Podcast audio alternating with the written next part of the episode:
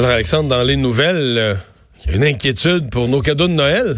Ben oui, la livraison des cadeaux, hein, qu'elle n'est pas assurée par le Père Noël dans son traîneau, est assurée par Post Canada, Mario. Et là, il semblerait que... À l'étonnement général, Ben, Post euh, Canada est pas aussi efficace le Père Noël qui livre tout dans une nuit. Ouais, tout à fait. Euh, il semble avoir d'autres problèmes, Ben, mais... Il me semble l'année passée, c'était une grève à Post Canada qui nous faisait craindre. Exactement, exactement. Mais là, tout va bien, mais tout va pas bien. tout va bien, mais tout va peut-être trop bien au nombre de fait qu'il y a une hausse des, co- des colis à, à traiter qui serait du jamais vu depuis une vingtaine d'années. Alors, euh, Post Canada qui avertissent qu'il risque d'y avoir du retard dans le traitement des colis, euh, que depuis les années 90, on n'a jamais vu d'affluence au- aussi nombreuse de paquets. Mais là, c'est Euh, sûr, le commerce en ligne, on le sait, là, les années 90, d'une année à l'autre, il y a une croissance. Peut-être que cette année, elle est phénoménale, là, mais Ouais, absolument, mais juste de, de on dirait là, selon euh, selon certaines sources que juste en provenance d'Amazon par exemple, ce serait une hausse de 13% euh, de l'afflux de la marchandise qui viendrait euh, par livraison. Il y a beaucoup d'employés qui doivent faire là, du temps supplémentaire, des journées de 12 heures. est-ce qu'ils disent un nombre de jours de retard ou... euh, C'est non à date. On est surtout de- dans les estimations. Là, c'est surtout que il,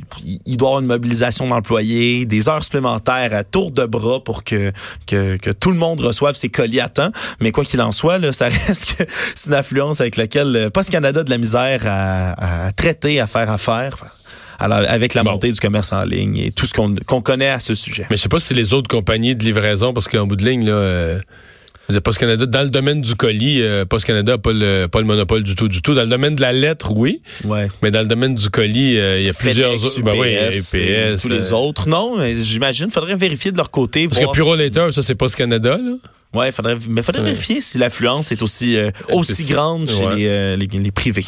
Alors, ça a été voté au Parlement euh, ce samedi. Hydro-Québec le confirme aujourd'hui. Donc, dans le cadre de la loi 34, euh, il y a des gens qui, les partis d'opposition disent que ça va être mauvais pour la deuxième, troisième, quatrième année, mais pour la première année, c'est un gel des tarifs. Alors oui, c'est officiel. C'est ils l'ont annoncé aujourd'hui là, dans leur communiqué. Hydro-Québec, là, les, les, les, les retombées, si on veut, de 500 millions de dollars qui vont être reversés aux clients d'Hydro-Québec, tous ceux qui avaient un abonnement d'Hydro-Québec entre 2018 et 2019. On va savoir le sol final, là, pas tout de suite. On nous dit là, euh, l'année va se terminer évidemment le 31 décembre. Ça va être connu dès le mois de janvier le montant qui va être donné. On dit que c'est une moyenne d'environ 60 dollars par client résidentiel qui va qui va retomber. Donc euh, des petits chèques qui vont revenir dans les poches des clients. Mais ils mettront pas sous forme d'une baisse sur le compte d'Hydro. Ils vont... Non, j'ai j'ai vu ça, ils ont parlé d'un retour d'argent, plus le gel, plus le gel des tarifs au premier. Ça serait ça serait un crédit sous forme de chèque. Ouais. En fait. Donc euh, Qui ça- va ça va- qui va s'additionner au, euh, au gel des tarifs pour le 1er avril. Exactement. Par contre, là, dans le projet de loi, on fait ça sur cinq ans. Donc, la deuxième, troisième, quatrième, cinquième année, là, on s'adapte à l'inflation. Et, et c'est là que le bas blesse parce que dans les, depuis qu'Éric Martel est président d'Hydro, la quasi-totalité des années, euh, on était en bas de les hausses d'Hydro étaient en bas de l'inflation. Quand on nous dit qu'on va être à l'inflation, oui, ça a l'air d'une protection. OK, on n'aura pas de hausse exagérée, mais D'un autre côté, ça risque c'est plus que ce qu'on a facture. Oui, oui, c'est plus que ce qu'on a connu euh, ces dernières années. Alors voilà pour Hydro et euh, la SAQ, ben, les profits augmentent. Ouais, un autre bilan là, euh, ça, ça a explosé les profits nets de la SAQ de 10,6% juste dans le dernier trimestre. Ça, C'est Il me 200. semblait pas que j'avais exagéré qu'autant. Non, mais 204. C'est pas juste moi. oui, tes achats des fêtes, Mario. non, ça même pas encore fait. Même pas fait, à coup de caisse. Regarde, mais c'est euh, donc 297,3 millions de dollars dans le dernier trimestre. Ces trois derniers mois, là, c'est 807,2 millions de dollars. Évidemment, il y avait eu, euh, tout ça c'est quand même grâce aux hausses de prix enregistrées, hein, qu'on avait vu en novembre 2018, mai 2019.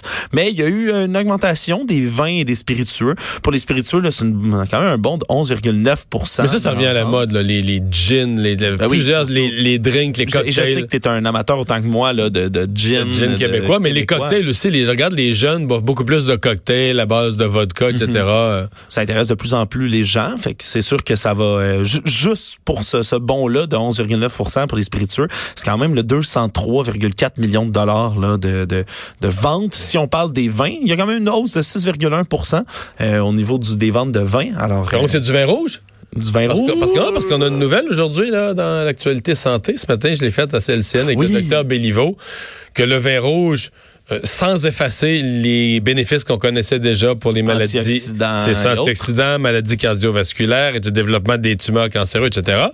Mais de surcroît, il est bon pour la flore intestinale. Ah, c'est fantastique. C'est merveilleux. Mais c'est toujours, à chaque fois que je lis ces articles-là, là, je viens tout exciter, le vin rouge, je sais pas.